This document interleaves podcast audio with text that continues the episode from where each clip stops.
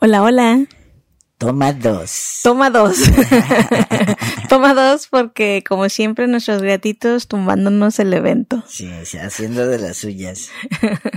Así que bueno, les decíamos, aunque ustedes no lo hayan escuchado, pero que estamos aquí tarde pero seguro porque esta transmisión debió de haber sido el lunes, pero pues gracias a que ahora ya nos estamos moviendo todo lo que es en cuestión de transmisión se nos está complicando un poco, pero ya vamos a darnos el momento para organizar todo para que esté todo en orden y sepan todo y no les quedemos mal. Ay, es que esto ya de moverte a otros sitios ya es otra dinámica, ¿cierto? Pero felices, felices porque felices. La verdad estamos muy agradecidos porque, bueno, Creo que este es mi taller presencial número. Presencial número cuatro. Cuatro. Cuatro. O sea, bien poco. Realmente. Y este, con esta dinámica del formato presencial, han sido cuatro, pero ya es más de uno. Y ya es, es, otra, tú dices, es como dices tú, es otra cosa. Sí, ya es diferente. Es diferente. Y no es que el online esté mal. A mí, personalmente, pero porque ya online ya he hecho más de 10. Sí, claro. Por ejemplo, eso sí noté que presencial y creo que también muchos de los que siguen las transmisiones a la hora de ir al taller y ver mi interacción sí todavía no es tan fluida como en online. O sea, todavía no, todavía me, me cuesta, todavía me cuesta la exposición, pero la verdad es que yo personalmente me digo bravo porque a, a pesar de que o sea, y hasta lo tengo comprobado científicamente, porque gracias al reloj que traigo, pues justo me mandó hoy una notificación de que justo en los 10 días que estuvimos fuera de casa, mi actividad de, no me acuerdo cuál era. Cardíaca. no, me, no me acuerdo, les voy a, les mentiría si les digo algo, pero ese es la cuestión así como lo del corazón. Sí. Cuando te da como la ansiedad. Te dio ansiedad. y que se te acelera el corazón. Y justo fueron esos 10 días, mi actividad ya había disminuido, o sea, ya estaba más relajada, pero ahora subió 10 puntos más de lo que estaba, pero pues porque todavía tengo que liderar, no, lidiar, lidiar con pues mi tema de la exposición. Pero tengan paciencia. Por eso es lo que decía, a mí me gustan más los online porque ya en los online me siento súper pro. Claro, ya, ya pasaste esa barrera de, de pues de los nervios que dan, Sí, así que es como, ya yo lo, lo noté en estas interacciones, en lo online, y que muchos también, muchas personas decían, todo lo online me sale muy bien, pero que ya llega hasta un punto de que ya soy yo más quien, quien habla. En online. en todo lo que es las transmisiones, ah, porque me siento más segura, por así decirlo y ya en lo presencial es tu momento, porque ya ahora en los presenciales me transformo en una muda. Pues sí, eso pasó, ¿cierto? Hablaste poquito en estos dos talleres de la Ciudad de México, hablaste poquito. Sí, pero está bien, o sea, me sirvió para seguir dándome cuenta y a seguir haciendo mi trabajo, pero a la vez no lo sentí como un desperdicio, fíjate, o sea, lo sentí como una apertura de aprendizaje, porque al no hablar, o sea, es, es, yo creo, o sea, se te abren otras, otras formas de, de, de ver o de interactuar. Y algo que noté es que como no hablé tanto, me fui mucho para adentro para ver, para sentir, para escuchar. Así que una una de las cosas que estuve notando gracias a no hablar tanto, fue el ver un poquito más de lo que se trata Quantum Holoforms. Porque eso es algo que he estado sintiendo gracias a mi ahora involucración en Quantum Holoforms, o sea, mi, mi, o sea, el estar más presente, más activa. Ujú. Y fue ver cómo, sí, o sea, descubrir más, mientras, porque todo esto lo estoy diciendo, así como tú dices, voy a un punto. Sí, sí, sí. porque me pude dar, me, sí, me di cuenta de lo que se trata Quantum Holoforms. Ujú. Lo que se ha, lo que se trata Quantum Holoforms para nosotros y para los demás. Y ahora, mientras me estaba bañando, que muchas de las ideas que a mí se me ocurren, se me ocurren cuando me baño, no sé por qué el agua conductora.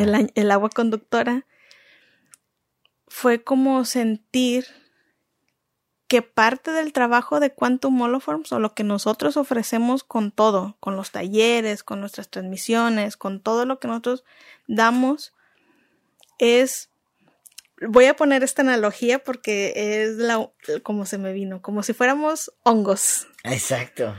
fungis, Ajá. que, y que es lo- eh, y es esparcir esporas. Bien. Pues, ahí a ver si me, si me, si me explico, porque lo que quiero ir, a lo que quiero ir es que entendí de lo que se trata Quantum Holoform. Nosotros, con todo lo que hemos compartido, como lo compartimos en la transmisión pasada con lo de los maestros, todo lo que nosotros, de lo que nosotros nos nutrimos, hace que nuestra semilla interior florezca, la propia. Porque aunque tú y yo somos muy parecidos, no quiere decir que seamos unos siameses, porque como consumimos, que comemos casi lo mismo, seamos idénticos, No. somos diferentes. Pero todo de lo que nos nutrimos en cuanto a, a lo espiritual ha favorecido a que nuestra semilla florezca. Y nuestra labor o lo que nosotros ofrecemos es muy raro porque no puedo más que así como el ejemplo de los hongos. El despertar de nuestra semilla estimula, o sea, es como si mandáramos con estos mensajes, con nuestras transmisiones esporas, para que dentro de ustedes despierten su propia semilla. O sea, en realidad, que eso fue lo que me di cuenta, nosotros no ofrecemos un método o sí era, era no ser algo. No proponemos ser algo. Algo así. O sea no proponemos ser para existir. Claro. nosotros ofrecemos alimento para que ustedes sean. Mm, qué bonita. eso fue lo que me llegó. Me encanta. Sí, como esa inspiración para que cada quien sea la flor que debe de ser en el lugar que le corresponde. sí No es que vengas a los talleres a ser cuantumoloformista. no Vienes a los talleres a, a, a encontrarte con tu propio ser a través de lo que estamos transmitiendo y diciendo, ¿cierto? Exacto. Y para mí fue genial porque, pues, es entender más lo que nosotros hacemos y mientras más cada uno de nosotros entiende lo que venimos a hacer, más sentido tiene, más propósito hay. Mm. Así que, que eso era lo que hablábamos también en el taller, ¿no? O sea, que el propósito, cualquiera que tengamos, o al final nuestra búsqueda es buscando un propósito, porque muy en el fondo encontrar un propósito te da vida. Claro, te extiende la vida. Que es como, sí, de eso hablaron en el taller.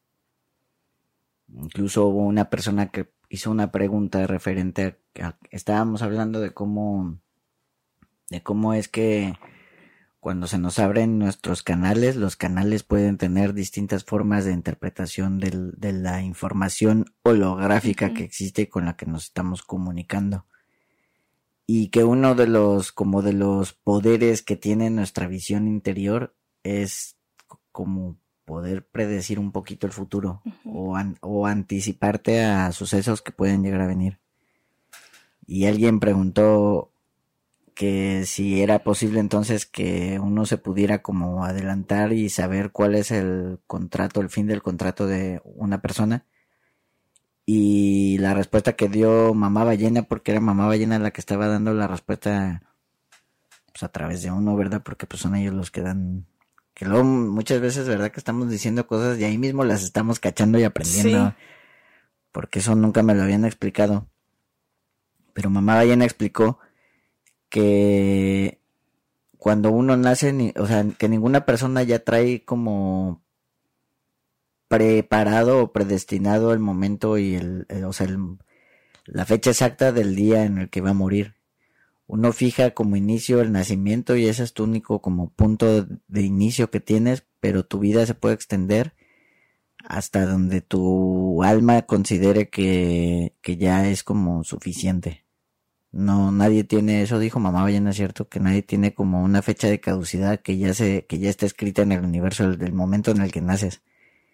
Naces como con ese cheque en blanco que tú vas a ir extendiendo de acuerdo al propósito que tú vas encontrando a medida que vas viviendo. Así que, por eso es que explicaba también mamá Ballena de cómo es posible que justo cuando uno no encuentra su propósito es cuando más se puede uno llegar a deprimir. Así que eso fue muy lindo. Eso fue un gran intro para darle las gracias a, a todos, o sea, porque realmente mm, es muy gratificante pues saber que muchas de las cosas que compartimos están cumpliendo su propósito y pues eso nos da más propósito para seguir aquí transmitiendo, compartiendo. Así que ese gran intro fue como para darle las gracias a, a, pues a todas las personas que se detienen y que nos conectamos en algún punto en el universo atemporal y compartimos y crecemos juntos y, y eso, o sea, muchas gracias por hacer de mi experiencia parte de un propósito. Qué bonito. Maravilloso. Así que, pues bueno, esa era una intro, pero que fue muy profunda. y pues estamos aquí para hablar de... ¿De qué vamos a hablar? ¿De qué vamos a hablar? Pues estábamos hablando de nuestra experiencia con los maestros. Y creo que nos quedamos con el tema de cuando yo expliqué toda mi experiencia con Mary Magdalene. Ay, la jefita. ¿qué la tal? jefita. ¿Qué tal tu experiencia con la jefita? Y pues ahora yo te voy a hacer una pregunta. Anda. Estoy tratando de acercarme más al micrófono. Porque han dicho varias veces que no sé, no me oigo bien. Pero ya, ya estás, ya, estoy, estás aquí. Estoy, estoy, tratando de acercarme más. Se siente muy raro, pero aquí estoy, hablando más de cerca. Pero aquí el micrófono. Aquí, aquí, aquí. Es como un programa de ACMR. Sí, vamos a hablar así toda la transmisión. No, no, no, no. normal, normal. normal, normal. Pues bueno, te voy a hacer una pregunta. Mm. Porque a mí por eso, yo siempre digo que Conexión Planetaria me encanta porque puedo hacerte preguntas. Conexión platanaria. y una de las preguntas es, ya, creo que eso ya lo habíamos hablado. Vamos a hacer como una pequeña recapitulación. Hablamos de la experiencia, o sea, de cómo tú fuiste viendo todo ese proceso de conexión. Hemos ido viendo eso, ¿no? Todo el proceso de conexión. Y de lo del Maestro Jesús, Sí. que Maestro Jesús también fue una de tus personas que también te guió, que te acompañó durante todo, pues, todo el proceso te ha acompañado. Sí. Pero, ¿recuerdas aquella vez cuando hacíamos nuestros ejercicios de visualización y íbamos y creamos el lugar? Y, y fue muy, muy bello eso. Y si pueden, practíquenlo. Practíquenlo con otra persona. O sea, consíganse, eso va a ser, eso es una sugerencia, tarea. Consíganse a una persona con la que practiquen eso de crear un espacio cuántico. Y les voy a, les voy a explicar por qué. Porque en su momento nosotros fuimos creando un espacio por separado. ¿Te acuerdas? Sí, claro. O sea, ¿te acuerdas que creaba yo mi propia cabaña, en mi propio bosque, en mi propio lugar? Y tú creabas tu propia cabaña, tu propio bosque, tu propia lugar. Pero hubo un, un- en una, en de esas, de esas veces que meditábamos tanto juntos que nuestro lugar se volvió uno Sí. y que ya después ya no era mi lugar y tu lugar, ya era el lugar, El lugar, el lugar de la reunión. el lugar de la reunión. Y ahí, cuando nuestros lugares, ¿cómo se dice? Se unieron, Se unieron. Col- colapsaron. No. ¿cómo se dice? Eh, Ay, se me fue la palabra. Bueno, cuando nuestros lugares se unieron, Sí, se unieron. Pero es una palabra que le- Colapsaron, no, porque No. es como... colapsaron, es de que se cae, no. Sí. Ay, es, pero es algo. Bueno, es que sí pueden colapsar los, las, los, pero eso ya es como más como del universo, ¿no? No, cuando se unieron nuestros lugares, ahí para nosotros empezó la magia.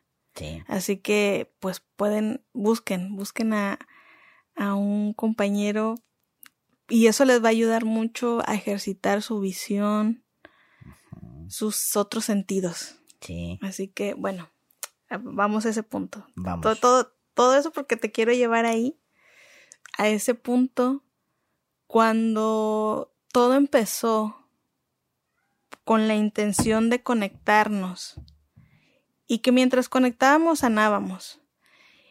Pero a medida que pasó el tiempo, ya después nuestros temas personales pasaron como a segundo plano y todo se llevó, todo fue, se fue llevando a ese lugar de conexión de más, con más seres. Sí. ¿Qué fue? O sea, ¿cuándo fue la primera vez que tú te conectaste con la fuente? Ay, hasta incluso lo escribí. Ahí, ahí tengo un, justo hay un escrito que son de los primeros, como de las primeras cosas que escribí. Que, pues en esa época todavía no hablábamos de la fuente, todavía era Dios. Sí. Y hasta el título de la canalización se, se llama Hoy vi a Dios. Fue ese día. Fue ese día. La fecha exacta sería como octubre del 2004. Más o menos. Y fue a raíz de que octubre o noviembre del 2004. Creo. O cinco, ya no sé. Tendría que ver el escrito pero fue entre el 2004 y 2005. Fue esa época en la que como que los delfines nos tenían en un entrenamiento constante, ¿cierto? Cuando la época en donde nos tenían haciendo las activaciones de la merca y todas esas cosas.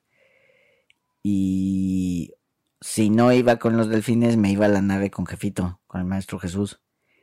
Y ya el maestro Jesús, a veces era igual que los delfines, me llevaba como a su cuarto blanco y ahí en el cuarto blanco me acuerdo que Jefito me ponía una mano en el corazón y la otra a la altura del corazón, pero en la espalda.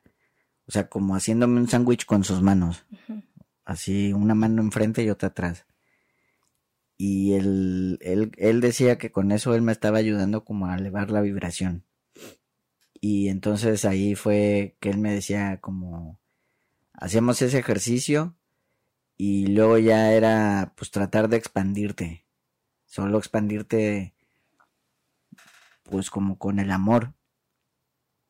Porque era más que nada eso, los ejercicios de jefito siempre eran como pues te toco el corazón para pasarte un poco de la frecuencia del amor y así tú intégrala y expándete. Vamos a abrir un paréntesis, porque eso es también, es muy bueno, porque sí, ahora que dijiste que, que los ejercicios de jefito siempre va- y van relacionados a- al amor.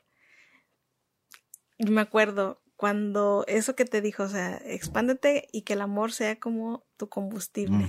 Y te acuerdas también cuando Jesús te mandó la tarea de salir y empezar a ver a todos con amor. Claro. Fue por eso, porque esa era la intención, como que me lleva, lle- me llegó, me impulsó a que por mi propia cuenta me expandiera y conectara con la fuente. Y, y eso era nada más, llegar hasta ahí, o sea, llegar a como, pues sí, a sentir todo ese amor. Y luego ya de bajada, porque pues hay una bajada, o sea, era como llegar hasta ahí y sentir todo ese amor. Y luego ya a la bajada, o sea, el regreso a mi vibración normal, ya jefito me dijo que todo ese amor que había llegado a sentir era el amor que pues que nos sostenía a todos los seres y que entonces la tarea consistía que en que pues sí, para desarrollar la conciencia crística había que desarrollar esa capacidad de amar sin, sin tanto límite, porque él era lo que, pues yo creo que en esa época en la que nos encontramos por primera vez con los delfines y con el Maestro Jesús, para mí esa era como parte de mi época más prejuiciosa, porque yo sentía muchísimo rechazo hacia los humanos, hacia sí, hacia los humanos en general. Estaba muy enfadado con los humanos. Creo que estaba enfadado con los humanos porque siempre me había sentido como muy rechazado por los humanos. Entonces, pues tenía muy poca capacidad de amar realmente en esa época. Era era como más como el enfado que tenía en el corazón o como la también como un sentimiento de decepción con el mundo. Que entonces jefito me dijo pues que, que si realmente quería despertar la conciencia crística tenía que trascender. Bueno, no despertar la conciencia crística, despertar en general. O sea que si realmente quería despertar, pues sí tenía que trascender esas barreras de esos juicios y tratar de, de ver con amor a toda esa gente que, me costaba mucho ver con amor. Y así fue que me dijo jefito, a la próxima que salgas a la calle, cuando ya tú te vayas a trabajar y vayas conduciendo por la calle, pues cada persona que tú veas caminando en otros autos, donde tú, tú veas a la gente, piensa que esa gente es parte de esa energía que en ese momento para mí era Dios. Ya después ya nos aclararon que no es Dios, que es la fuente. La que une a todo. Pero en ese momento sí, ahora que lo pienso todavía en ese momento, el pensamiento que yo tuve cuando llegué hasta ese punto de infinito amor fue, por eso le puse al escrito hoy día Dios. ¿Qué pasó? Qué oso. Porque todavía estaba como la huella religiosa. Pero fue ahí. No recuerdo exacto la fecha. Estoy entre el 2004 y 2005 pero sí fue ahí. Aunque de niño yo me acuerdo que cuando me ponía a filosofar, sentía que me iba al universo. Muchas veces sentí como que me expandía el universo, como que no tenía fin. Pero no sentía amor. Eso me faltaba mucho sentir amor. No, la verdad me costaba mucho amar a los humanos. Me era muy fácil amar a los animales, amar amar a todos los seres pero amar a los humanos me era súper difícil, ¿no? Mm, ¿Verdad? Fue toda una labor de, de trabajarme a mí mismo y de sanar mis propias heridas porque pues era puro enojo por el rechazo que viví. Pero sí, fue así. ¿Tú cuándo recuerdas Pero ¿cuál fue la, cómo fue la experiencia? O sea, ¿cómo fue la experiencia? ¿Solo sentir expansión? O sea, trata de como de llevarnos a tu experiencia? Pues es que fue como, como fue con la ayuda de Jefito. Con la ayuda de Jefito, lo único que, o sea, Jefito en esos ejercicios donde me ponía una mano en el corazón y el otro en la espalda, me llevaba a expandirme en amor, pero solo veía luz blanca. No, no veía más. Era solo como, como meterte adentro de un sol y expandirte desde ahí. Entonces, pues era más como sentir. Más sentir. Era más sentir que ver. A mí me gusta mucho ver. Yo creo por eso es que me voy a, ciudades de luz o a templos o, a, lugares a donde tengas cosas que ver. Porque si solo te expandes hacia, hacia la fuente, pues te vas a ir, pero por rayos de luz, no, no vas a ver mucho en el camino, creo. O no sé si era el efecto del hechizo de jefito. O sea, bueno, no hechizo, pero, o sea, como que era, pues es que al igual era como un, digamos que en ese momento no lo hacía yo por mí mismo.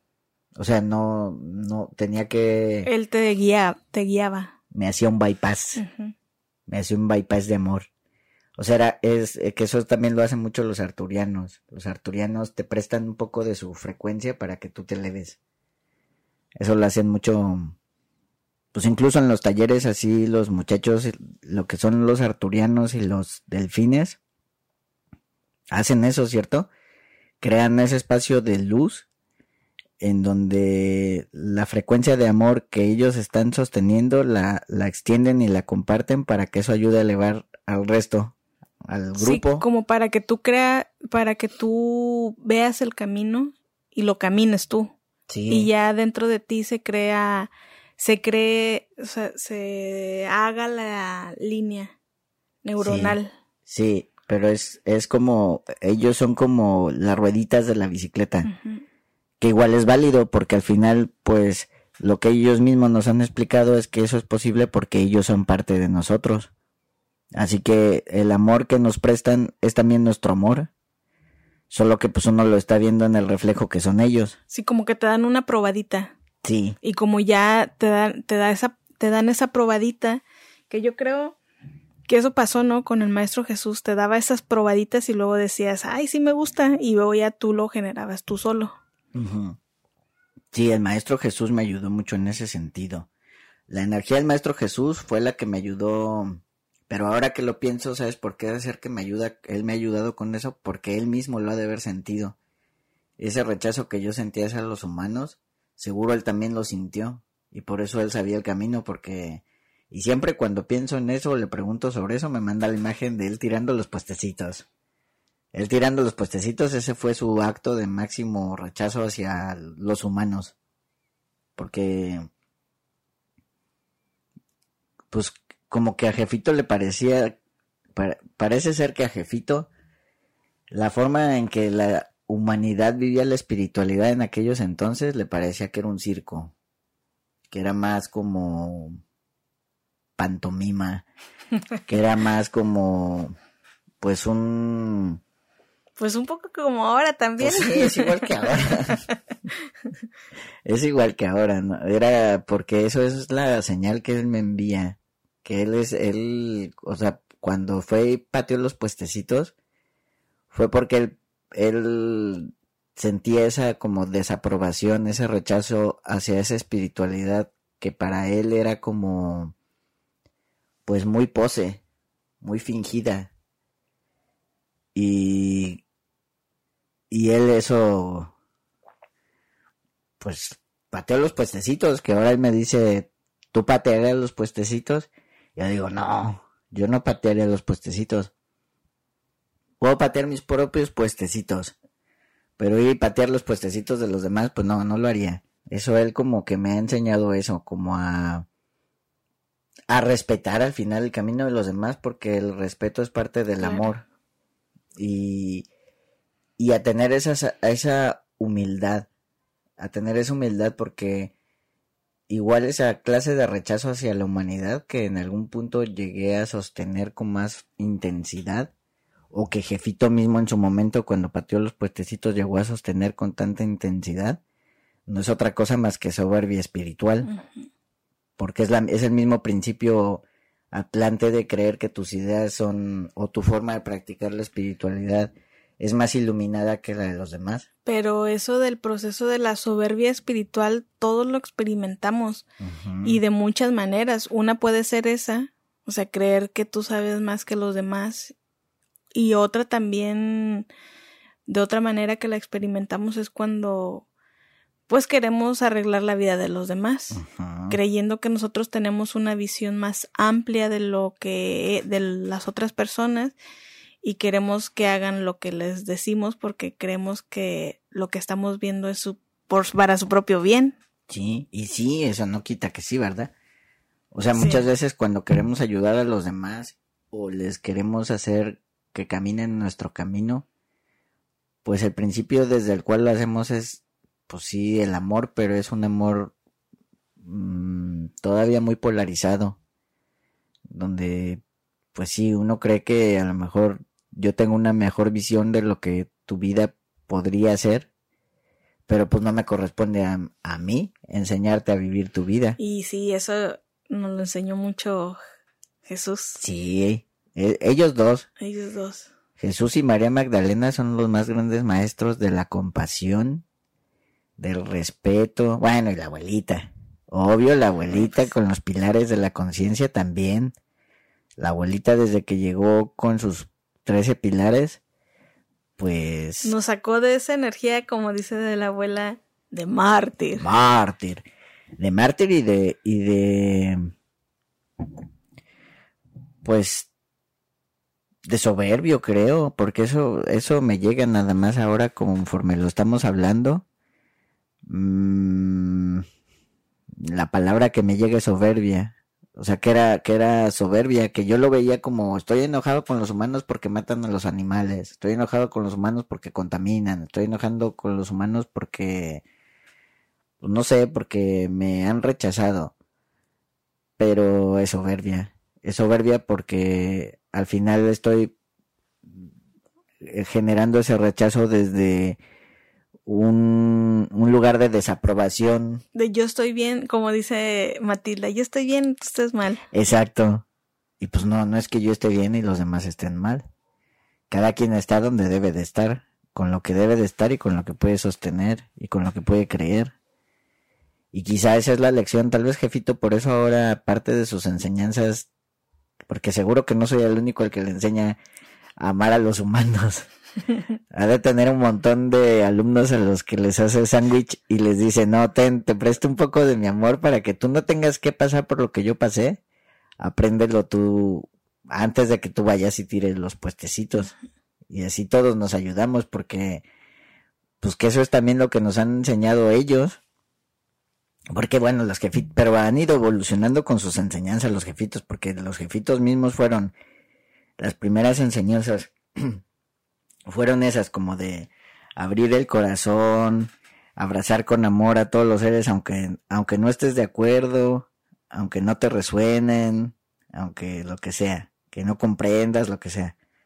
Pero luego ya fue el mismo jefito quien nos llevó a la enseñanza de la polaridad y la dualidad del universo. O sea, jefito puede ser desde muy amoroso hasta como un científico. Un científico. Ay, a mí me encanta. Yo ahí es mi de, mi gran debilidad es la ciencia. Sí. La, lo científico es ya cuando viene jefito o tú cae que tú que cae cae porque no sé si ahí pónganlo en los comentarios, porque yo quiero el chisme. pónganlo en los comentarios, amiguitos. Si ustedes, bueno, si han tenido la oportunidad, ya sea de ir a algún taller o algo donde Kai se pone a canalizar. si ustedes también han, han observado cómo Kai se transforma en una vasija, y es que yo sí lo, lo noto, lo noto mucho y yo ya puedo ver cuando eres tú, cuando es la abuelita, cuando es jefito, cuando eres tú, Kai, Kai.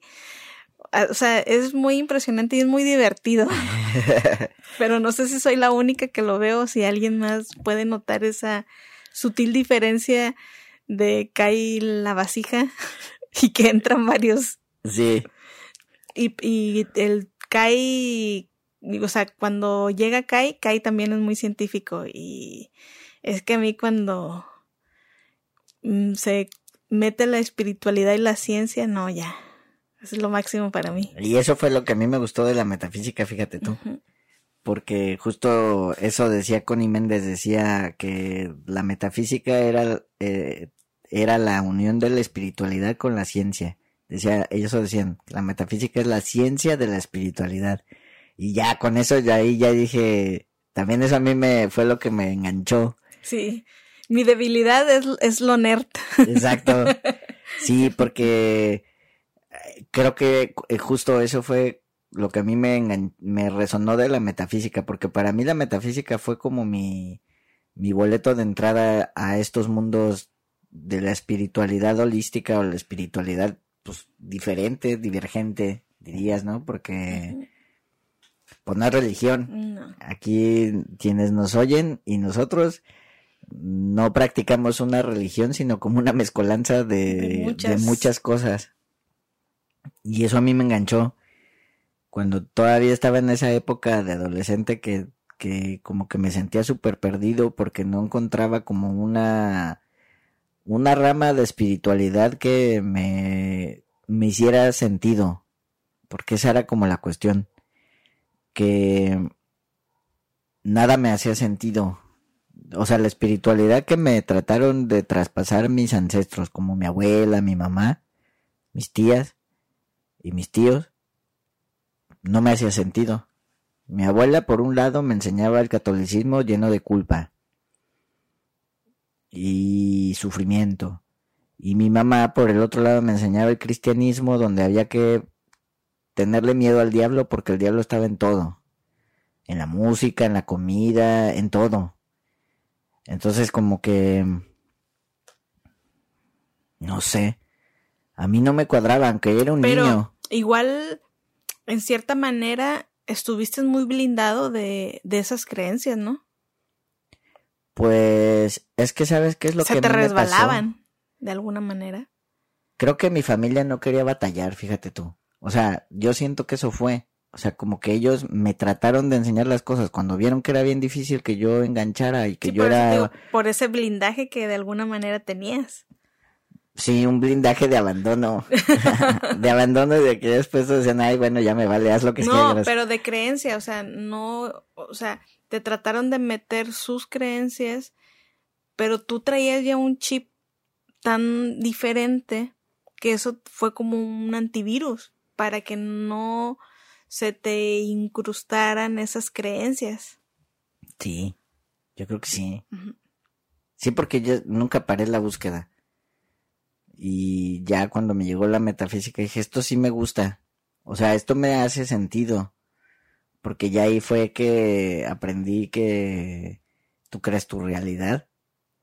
Y eso a mí me hace sentido porque yo ya venía de ver cómo a veces cosas que yo quería que pasaran o cosas que yo pensaba sí, o sea, yo ya me venía dando cuenta como, como que mi pensamiento sí tiene una influencia en la realidad. Cuando a veces pasaba que quería cosas, a veces pasaba que no quería cosas.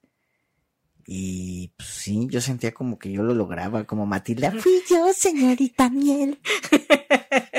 sí. ¿Verdad? ¿No te pasaba a ti eso? O sea, como cuando eras niña no te dabas cuenta de que a veces cosas que tú pensabas sí pasaban. Sí. Yo me di, me di cuenta mucho. Por ejemplo, es que eso ya, ya es un tema muy fuerte y muy íntimo, eh, pero me viene solo ese ejemplo. Y con el tema de los abusos. Sí. O sea, yo sufrí abusos durante, desde los 5 años hasta los 17 años. Así que todo ese proceso, o sea, yo algo sabía. Eso siempre, siempre, siempre lo he sabido. O sea, yo en esta vida, mamá no. O sea, yo no quería ser mamá, no porque no me gusten los niños, yo amo los niños, soy un imán de los niños, me llevo súper bien con los niños, me entiendo súper bien con los niños, solamente que sabía que no, no era algo, algo que yo quería vivir, o sea, mi cuerpo, yo, en esta vida. el proceso de la gestación y del parto. Más que nada eso, como el proceso de la gestación. Porque hashtag, pues tengo temas también con con todo mi, mi identidad de género, con tengo muchas cosas que resolver y acomodar por ahí.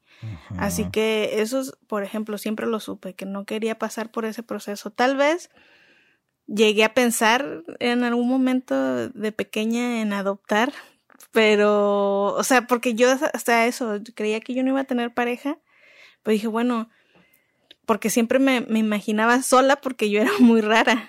O sea, siempre, siempre creí eso, que, que nadie me iba a entender, todas esas cosas. Así que eso no, nunca fue mi prioridad. Pero dije, bueno, luego pasé el siguiente título o tema y dije, hijos, no, yo no quiero vivir, pero bueno, si me da ganas, pues adoptaré alguno. Porque de eso no, no tenía ningún, ningún pero y sé o sea, yo no pasando por el proceso, sé que soy, sería una buena madre, o sea, que, que lo haría muy bien, pero no quería pasar por ese proceso. Así que, bueno, volvamos al tema. Con el tema de los abusos, ahí me di cuenta, donde, ahí fue donde me di cuenta eso que tú estabas diciendo, donde yo creaba mi, creaba mi realidad. Porque ya no, es que eso no, porque ya es muy íntimo, pero si ustedes supieran, amiguitos, o sea, logré que, pues, embarazarme. Sí.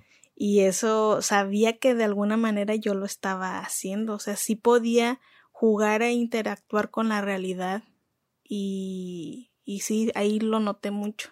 En una experiencia muy fea, muy fuerte, pero ahí lo aprendí. O sea, ahí aprendí que sí creas tu realidad.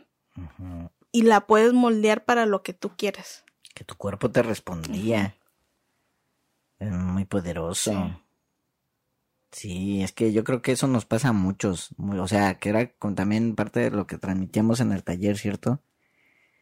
Que mm, pues algo que nos caracteriza a personas como ustedes que nos están escuchando y nosotros que estamos acá hablando, es que si pensamos diferente, si tenemos una conciencia diferente, si tenemos conexiones más abiertas, eso, por eso siempre algo que nos caracteriza a todos es que solemos ser como la oveja no negra arcoíris, porque somos una oveja arcoíris, ¿cierto? Por arcoíris porque porque el arco iris representa la, la, la, la conciencia de lo nuevo, de lo diferente. La frecuencia del rayo arcoíris. De lo, sí, de la diferencia, o sea, del arcoíris como un espacio donde muchas realidades diferentes pueden coexistir. Eso. Y pues eso nos caracteriza como, sí, ese sentimiento de que eres raro y de que no encajas en el mundo. Y es que es verdad, ¿cierto? O sea, a mí me pasaba, me pasó mucho eso en, en la época, en la, en la época de, de la escuela, de tener que ir al colegio a convivir con otros seres humanos. Para mí eso era la cosa más difícil y desafiante. Porque pues no encontraba otros como yo y era muy curioso porque era, era una cosa de siempre estar en... Siempre ser el que pensaba diferente. Siempre, siempre fui así. Entonces era... Pues era muy complicado estar en el mundo. Porque... Y te empiezas a preguntar, ¿habrá más personas que son como yo? ¿Soy yo el único que piensa así? Y ya afortunadamente después fue que gracias al internet se hizo más accesible y más posible ir encontrando personas más afín que piensan igual que tú. Y esa y seguir esa búsqueda, o sea, si nos hacemos un vistazo hacia dónde nos llevó esa búsqueda, pues ya hemos conocido a gente que tal vez si no hubiéramos buscado eso, no hubiéramos conocido, o sea, amigos en España, amigos en Argentina, amigos en Chile, y eso es... Pero que esa es la cuestión. Bellísimo. ¿Cierto? Porque a lo mejor también a, a ustedes les pasa que nos están escuchando que... Exacto, justo las personas que te son más afines, con las que más conexión tienes, pues viven bien lejos, a miles de kilómetros, pero has encontrado a alguien así en tu trabajo, en tu escuela y es muy raro. Pero fíjate la magia, o sea, cómo igual ya estamos y tenemos que darnos cuenta porque algo que yo sí les invito y me lo digo a mí también, o sea, invito a que empecemos a dar espacio a empezar a valorar las cosas bellas que tenemos de la vida. Porque eso, yo se lo agradezco mucho a Sir David Attenborough. porque cuando yo vi un documental de él, ya no me acuerdo cómo se llama, pero es buenísimo. una vida en la tierra. Donde muestra, o sí, una vida en la tierra. Y donde dice, a mí eso me impactó. Donde que desde, no, desde los 50, no, desde cuando estamos en el Holos, Holocín. Hace diez mil años. Hace diez mil años. Hace diez mil años estamos en el Holoceno, el Holoceno. Y el Holoceno es lo que la iglesia o lo que la mayoría del colectivo conoce como el paraíso. él, explica que este es el momento en donde las condiciones climatológicas son las más perfectas para la vida.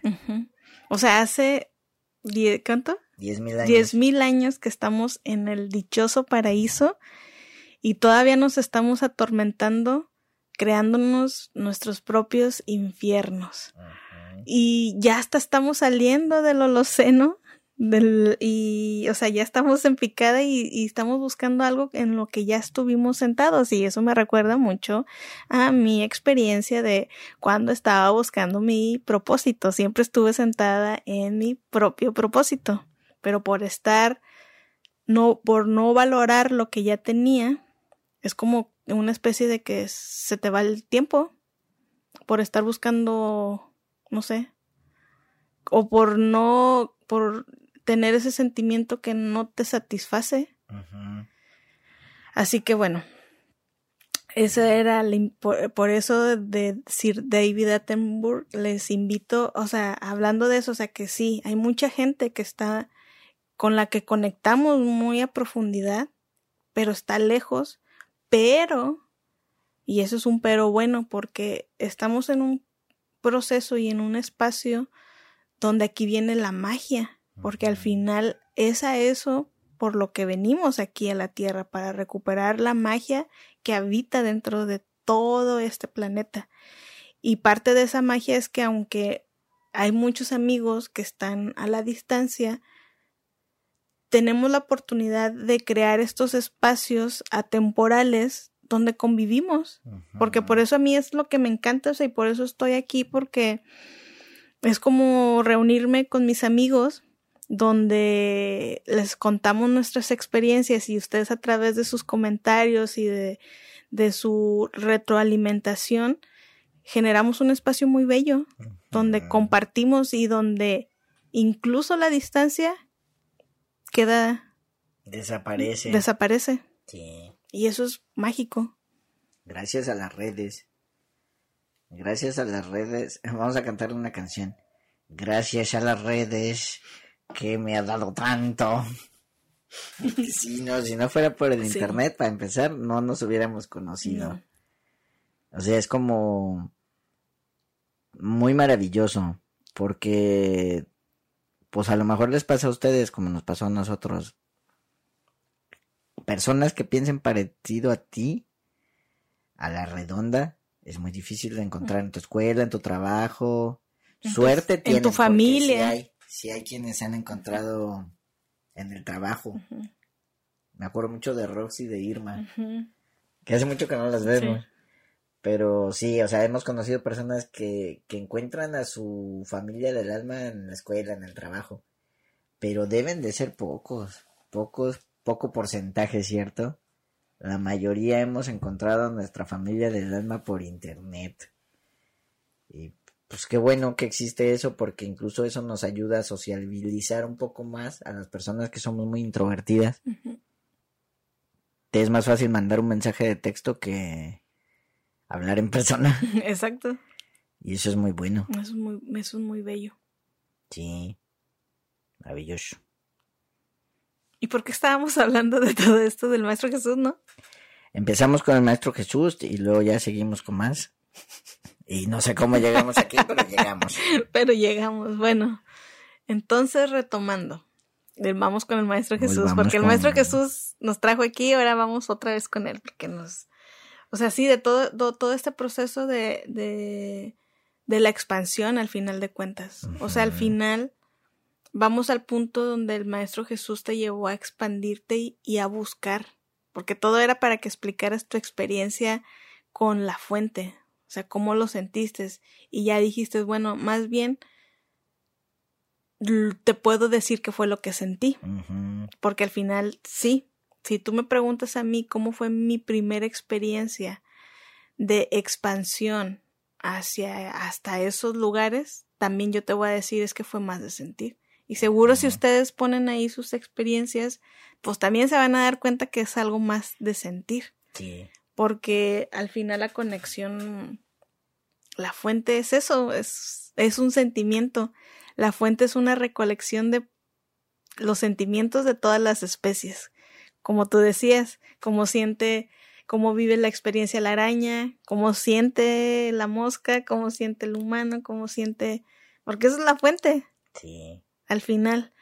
Y yo recuerdo también esos procesos de, de expansión. Lo único, lo único que yo le pongo un pero, pero yo les voy a explicar mi experiencia. Creo que ya se las he platicado en algunas ocasiones, pero me gusta contarlas porque me, me vuelvo a ir, me vuelvo a expandir.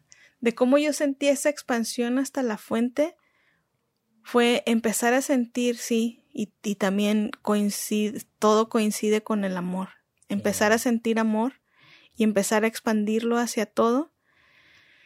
Y después, pues empiezas a sentir a todo lo demás y te empiezas a expandir. Si es, es que no hay otra palabra más que expandirte. Sí. Y que tu ser abarque más y abarque más. Sí. Y ya lo único que yo le pongo el pero de ese sentimiento es que yo a veces me llego a extender, a expandir tanto que no, no sé si es hasta la fuente o es más allá, pero no sé en, en qué punto las cosas pierden sentido. Sí.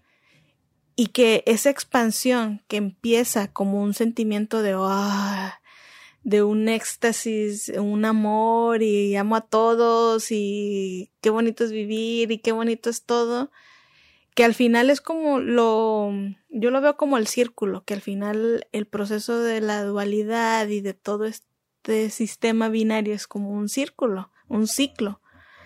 Y al final es como te expandes, te expandes, es como, como la imagen que tú pones de cómo empiezas en el ojo y te vas expandiendo hasta el universo, pero del universo te vas hasta las células. Sí.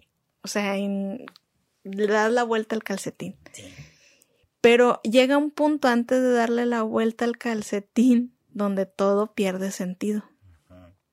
Y ahí yo creo que es en ese punto donde ya le das la vuelta.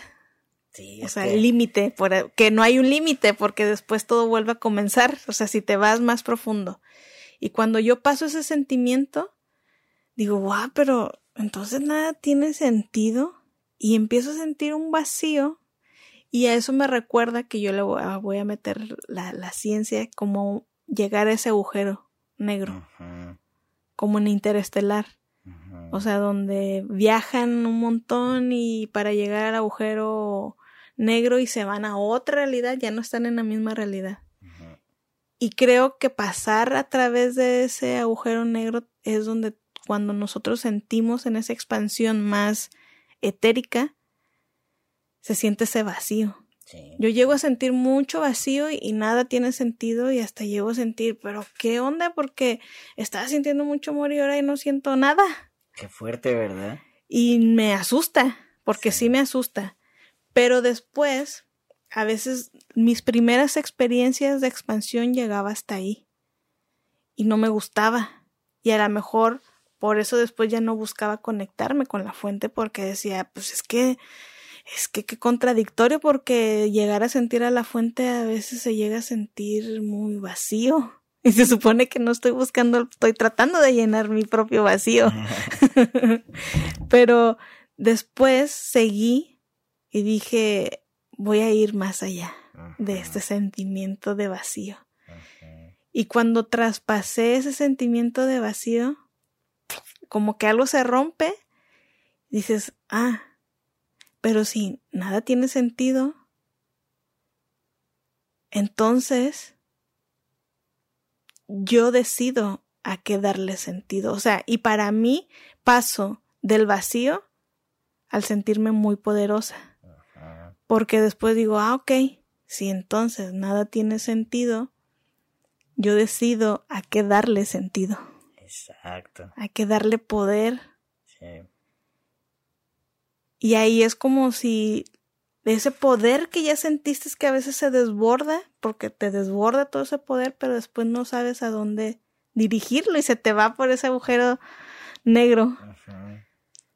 Pero yo fui más adelante y dije, bueno, si no tiene nada de sentido, pues yo, entonces yo le voy a dar el sentido que yo quiero. Y para mí, entender eso fue mágico. Sí. Para mí, que no me ha resuelto todas las dudas de mi existencia, pero que por lo menos me ayudó a, e, a enfocar mi poder, a enfocar esa conexión, porque sí la he experimentado, o sea, ahí sí no, muchas veces me hago pequeña, pero esto yo sé lo que he vivido, yo sé cómo me he expandido, o sea, no es algo que me, me, invento, yo vaya que filtro mucho las cosas y no, o sea, sé que he podido llegar ahí.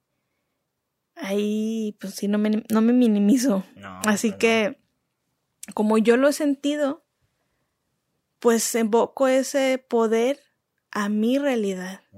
Y no, no me ha resuelto toda la vida, porque no me ha resuelto toda la vida, pero sí siento que tengo un poco más de control. Porque a veces después eso es lo que pasa, sentimos que no tenemos como un control de nuestra realidad. Aunque muchas veces hemos experimentado situaciones donde, wow, yo sé que creo mi realidad. Sí.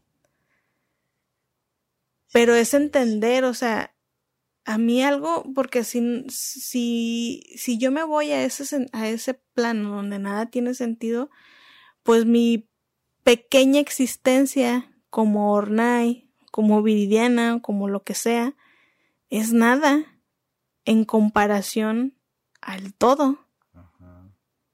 Pero si yo me quedo ahí, pues es que, pues, entonces, ¿para qué nací? ¿Para qué existo? O sea, te quedas ahí y solo es alimentar ese proceso de vacío y de, de depresión, porque al final es lo que experimentas en el nada tiene sentido. Pero ya si tú pasas eso y tomas ese, que es, al final es algo que nuestros guías nos han tratado de que entendamos, de que tomemos ya ese poder para que aunque no, es, nosotros nos sintamos insignificantes, en esa insignificancia de cómo nos sentimos, le demos todo el sentido del posible. Sí. O sea que, y que para nosotros también eso ha sido Quantum Holoforms. Quantum Holoform es, no es lo que le da sentido a nuestra existencia. Nos da propósito. Nos da propósito. Sí. Y que no, por eso les decimos, no quiere decir que hagan todos un quantum holoforms. Y sí, o sea, no con esas palabras, pero por eso siempre decimos que quantum holoform es un espacio seguro donde tan solo crear un espacio donde lo que tú quieras pueda existir y pueda ser posible. Así como para nosotros Quantum Holoform nos da propósito, pues tal vez, no sé,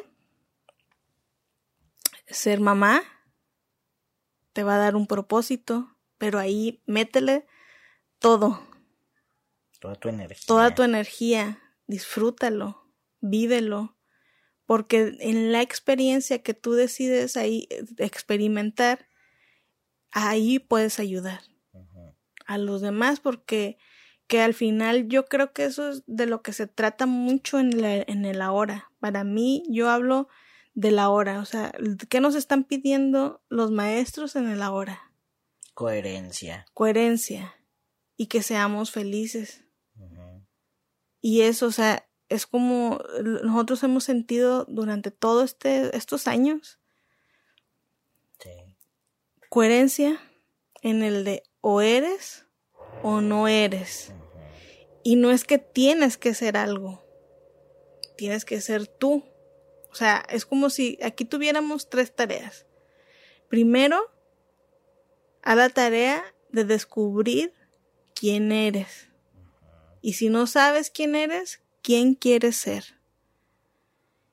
Ya una vez que haces esa tarea, ejecutarla y después hacerte la pregunta, ¿me gusta lo que hago?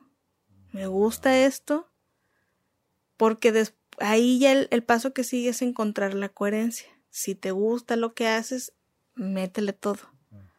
Para que eso, o sea, ya una vez que encuentres y que le metes todo, incluso aunque haya cosas, porque tampoco yo creo que eso para muchos no va a existir, porque por ejemplo, va a haber personas que dicen, sí, yo ya encontré mi propósito. A la mejor, y no se trata de que ya lo busques y que ya lo encuentres y que ya lo hagas.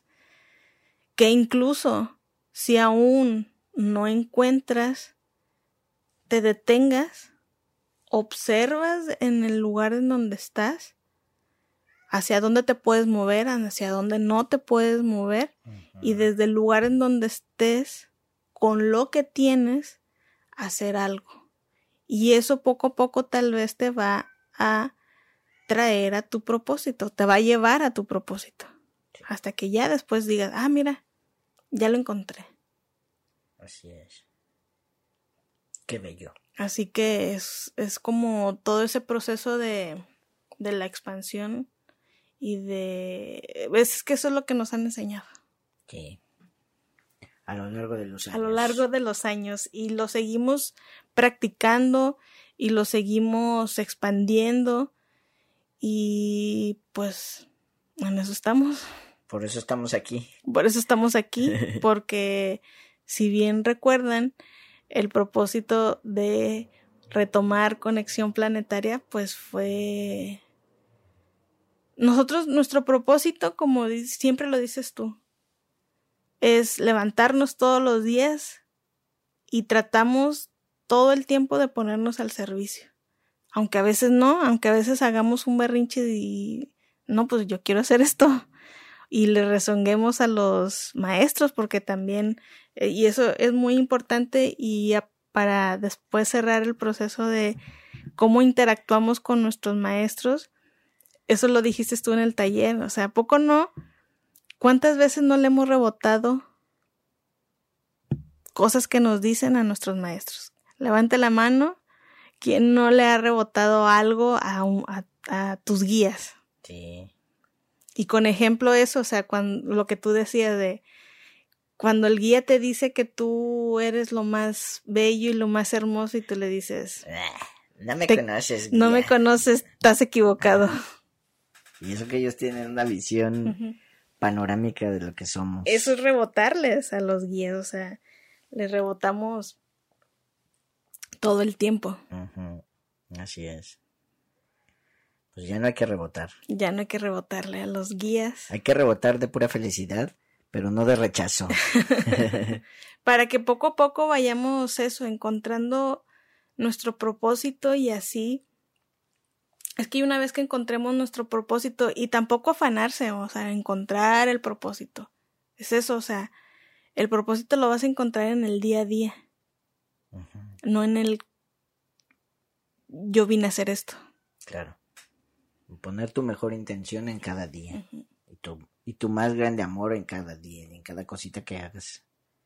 Y con eso. Y con eso. Así es. Mensaje recibido. ¿Ya no tienes más que decir? No, yo ya estoy Feliz con lo que dije. Genial, yo también. yo también estoy feliz con lo que dije y ya es suficiente. ¿Por hoy? Por hoy es suficiente. Sí. Sí. ¿Hay algún espíritu presente? ¿Hay, ¿Hay algún espíritu presente? No.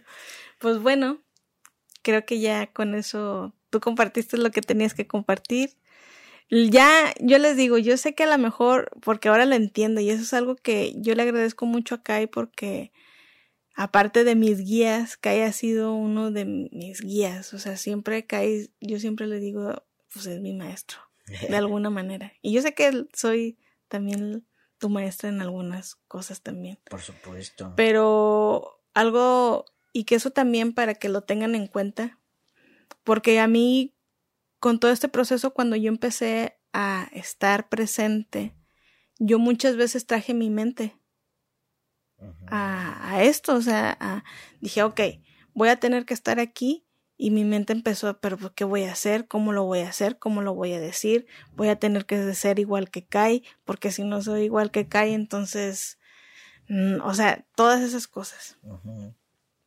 Pero Kai me explicó que no tenía que ser así y que tenía que hacerlo de otra manera, porque si lo hacía de esa manera me iba a ser muy incómodo, no lo iba a disfrutar y en vez de, eh, en vez de, En, en, lugar. Yo es que estoy aprendiendo a hablar, ¿eh? Acuérdense que era muda y estoy aprendiendo a hablar. a veces, este, pues, eso, tenía esa manera de querer interpretar mentalmente el proceso que yo tenía que hacer. Y me dijo, no, no lo hagas porque eso va a ser muy incómodo para ti. No lo vas a disfrutar y luego ya después no lo vas a querer hacer. Claro. Así que mejor fluye. Si tienes algo que decir, dilo. Si no tienes nada que decir, no lo digas. No te fuerces a decir o hacer o actuar de alguna manera. Dijo, y algo que también tienes que entender que muchas de las veces vas a empezar a decir cosas que no tienen sentido para ti, pero ahí entra el proceso para que para mí fue la clave. Tienes que tener la humildad porque no todo lo que te llega es para ti. Así que si para ti no tiene sentido, tú como quiera dilo. Porque, y ahí ya vas a entender que muchas de las veces si para ti no tiene sentido, no es para ti, es para alguien más. Ese es el arte de la canalización. Ese es el arte de la canalización. Así que a veces pasa porque yo lo noto y creo que esa transición fue así, pero sé que es para alguien más. ya no me ya no me estreso y solo digo. solo déjalo Solo dejo lo dejo salir. Así que yo ya dije todo, tú ya dijiste todo y pues con eso nos despedimos de esta transmisión de conexión planetaria. Ahí comparten, ahí escríbanos sus experiencias, será muy agradable leer sus experiencias. Una, así es, una, si han experimentado esa expansión, cuéntenos cómo fue para usted. Y, ¿qué otra? Pues ahí se me fue. Primero esa. Bueno, primero esa. Y pues cuéntenos ahí todas sus experiencias que les pasa al escucharnos y ahí vamos generando este espacio, este club de amigos. Así que, pues bueno, nos vemos Ahora sí, el jueves con la abuelita, porque ya estamos en casa, no habíamos, no habíamos venido porque es que no estábamos en casa, el internet nos había estado fallando, pero este jueves estamos en casa, tenemos internet, así que estaremos con la abuelita de regreso. La abuelita fue con nosotros a la Ciudad de México y se la pasó dormida. Se la pasó dormida. Se la pasó dormida. Pero ella fue de vacaciones. La abuelita fue de vacaciones a la Ciudad de México. Así que pues bueno, nos estamos viendo pues muchas gracias a las personas que asistieron a los talleres, la verdad, mm, nos llenaron de amor. Muchas gracias. Muchas gracias a los que ya nos están esperando en línea y nos están esperando en Colombia. Ya estaremos por allá. Muchas gracias por siempre, por su confianza y por todo. Fechas, fechas. No, no, me las acuerdo. Pero ahí se los pondremos en los enlaces. Mm, sí. Pues bueno, nos vemos. Nos vemos el, próximo, lunes, ahora sí. platanaria. Y en los jueves con la abuelita. Y el jueves con la abuelita. Bueno. A ver si el jueves no sale la abuelita con cachuchita la bolsearon y otra vez no hay transmisión. No creo, yo, yo sé que va a estar este jueves. Buenísimo. Pues bueno. El jueves con la abuelita. Nos vemos, un besito y hasta la próxima.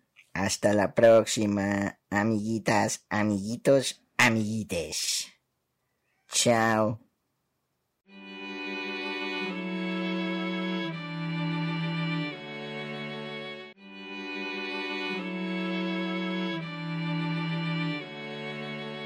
Tranquility Base here. The Eagle has landed.